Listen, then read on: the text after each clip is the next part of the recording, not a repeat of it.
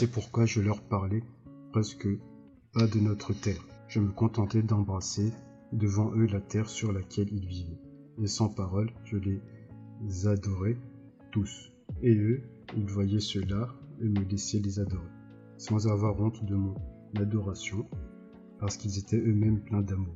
Ils ne souffraient pas pour moi quand, en larmes, parfois je leur laissais les pieds, sachant joyeusement, au fond du cœur, avec quelle force d'amour ils allaient me répondre. Parfois, je me demandais, stupéfait, comment arrivait-il de tout ce temps à ne pas offenser quelqu'un comme moi, et à ne jamais éveiller en quelqu'un comme moi de l'envie ou de la jalousie. Je me suis souvent demandé comment j'avais pu moi-même, vantard, menteur, comme je le suis, ne jamais leur parler de mes connaissances, des connaissances dont bien sûr ils n'avaient pas idée. Ne pas vouloir les étonner, ne serait-ce même que par amour pour eux. Ils étaient vifs et joyeux, comme des enfants. Ils vagabondaient dans leur bois, dans leurs belles forêts, chantaient leurs belles chansons, se nourrissaient de nourriture légère, des fruits de leurs arbres, du miel de leurs forêts et du lait de leurs animaux qu'ils aimaient. Pour leurs vêtements et pour leur nourriture, ils ne travaillaient qu'un peu et sans fatigue. Ils avaient de l'amour et des enfants naissaient, mais jamais ne mais jamais je n'ai remarqué chez eux d'élan de cette sensualité cruelle qui touche presque tout le monde sur terre. Tout le monde et chacun, et fait la seule source de presque tous les péchés de notre humanité. Ils fêtent les enfants qui paraissent chez eux comme de nouveaux acteurs de leur béatitude. Il n'y avait entre eux jamais de disparition, jamais de jalousie. Ils ne savaient même pas ce que cela veut dire. Leurs enfants étaient des enfants de tous, car ils composaient tous une seule famille. Ils n'avaient presque pas du tout de maladie, même s'il y avait une mort. Mais leur vieillard mourait paisiblement, comme ils s'endormaient autour de gens qui leur disaient adieu, en les bénissant, souriant et accompagnés eux-mêmes par leur sourire lumineux. Je n'ai vu avec cela ni larmes ni douleur. Ce n'était qu'un amour comme multitude jusqu'à l'extase. Une extase paisible, pleine, On pouvait penser qu'ils gardaient des contacts avec leurs défunts, même après la mort, et que la mort n'interrompait nullement leur union terrestre. Ils ne comprenaient presque pas quand je les interrogeais sur la vie éternelle. Mais sans doute en étaient-ils si convaincus inconsciemment qu'elle ne leur faisait même pas question. Ils n'avaient pas de temple, mais ils avaient une, une sorte d'union concrète, vivante et ininterrompue avec le tout l'univers. Ils n'avaient pas de foi, mais ils avaient une ferme connaissance qu'au moment où leur joie terrestre s'empirait, jusqu'aux limites de la nature terrestre, ce serait alors l'heure pour eux, vivants et morts, d'un accroissement encore plus fort de leur contact avec le de l'univers.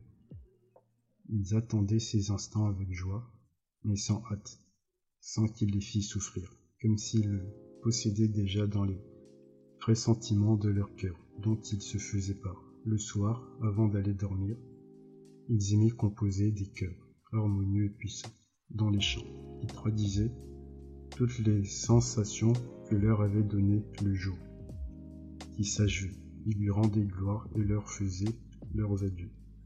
Ils rendaient gloire à la nature, à la terre, à la mer, au foie. Ils aimaient composer des chansons les uns sur les autres et se couvraient de louanges, comme des enfants.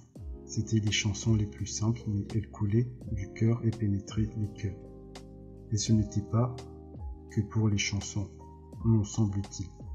C'est toute leur vie qu'ils ne passaient qu'à une chose, à s'admirer les uns les autres. Ils étaient comme des amoureux les uns des autres, d'un amour total et général. Certaines de leurs chansons, des chansons solennelles, l'extase me restaient presque incompréhensibles.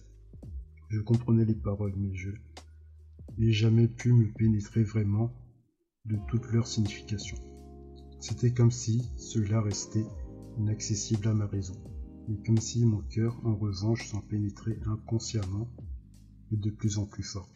Je leur disais souvent que tout cela, je le pressentais depuis longtemps, que toute cette joie et cette gloire, elle était, elle se disait à moi encore sur notre terre, par une nostalgie comme appelante qui devenait parfois une douleur insupportable, que je les présentais, eux tous avec leur gloire, dans les rêves de mon cœur et dans les songes de mon esprit, et que souvent sur notre terre je ne pouvais pas regarder sans larmes le soleil se coucher. Ma haine pour les hommes de notre terre contenait toujours une douleur. Pourquoi ne pouvais-je les haïr sans les aimer? Pourquoi ne pouvais-je pas ne pas leur pardonner? L'amour que j'éprouvais pour eux contenait lui-même une souffrance. Pourquoi n'arrivais-je pas à les aimer sans, les haïr? Ils m'écoutaient et je voyais qu'ils ne pouvaient se représenter ce que je disais. Mais je ne regrettais pas de leur parler. Je savais qu'ils comprenaient toute la force de ma nostalgie pour ceux que j'avais quittés. Autant ils me regardaient de ce regard gentil et pénétré d'amour. Quand je sentais qu'en leur présence mon cœur aussi devenait aussi juste et innocent que leur cœur alors je ne regrettais plus de ne pas les comprendre. La sensation de plénitude de la vie me coupait le souffle et, sans prononcer un mot, je leur disais des prières. Oh maintenant ils se moquent tous de moi. En face, ils m'assurent que même en rêve on ne peut pas voir tous ces détails que je rapporte maintenant. Que dans mon rêve je n'ai ressenti qu'une simple sensation, mais du propre délire de mon cœur. Et que les détails, je les ai inventés une fois que je me suis réveillé. Et quand je leur ai révélé que peut-être cela était réellement advenu, mon Dieu, quel rire ils m'ont jeté à la figure. Et quelle gaieté je leur ai procuré. Oh non, bien sûr, je, n'ai été vaincu que par la simple sensation de ce rêve. Elle seule s'est conservée dans mon cœur blessé, jusqu'au sang.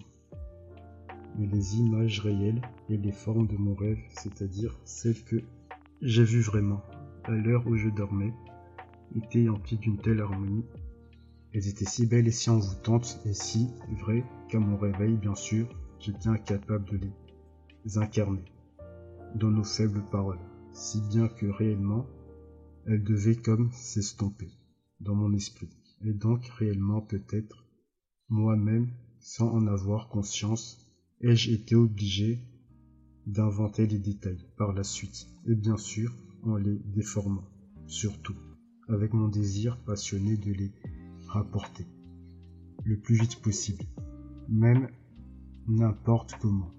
Mais comment pourrais-je ne pas croire que tout cela fut en réalité C'était peut-être mille fois mieux, plus lumineux, plus pénétré de joie que je ne le raconte. Je veux bien que ce soit un rêve, mais tout cela ne pouvait pas ne pas être. Vous savez, je vais vous dire un secret. Tout cela peut être bien. C'était tout sauf un rêve parce qu'il y a une chose qui s'y est passée, une chose vraie, jusqu'à une telle horreur qu'elle n'aurait pas pu me venir dans mon rêve. Je veux bien que ce rêve ait été le produit de mon cœur.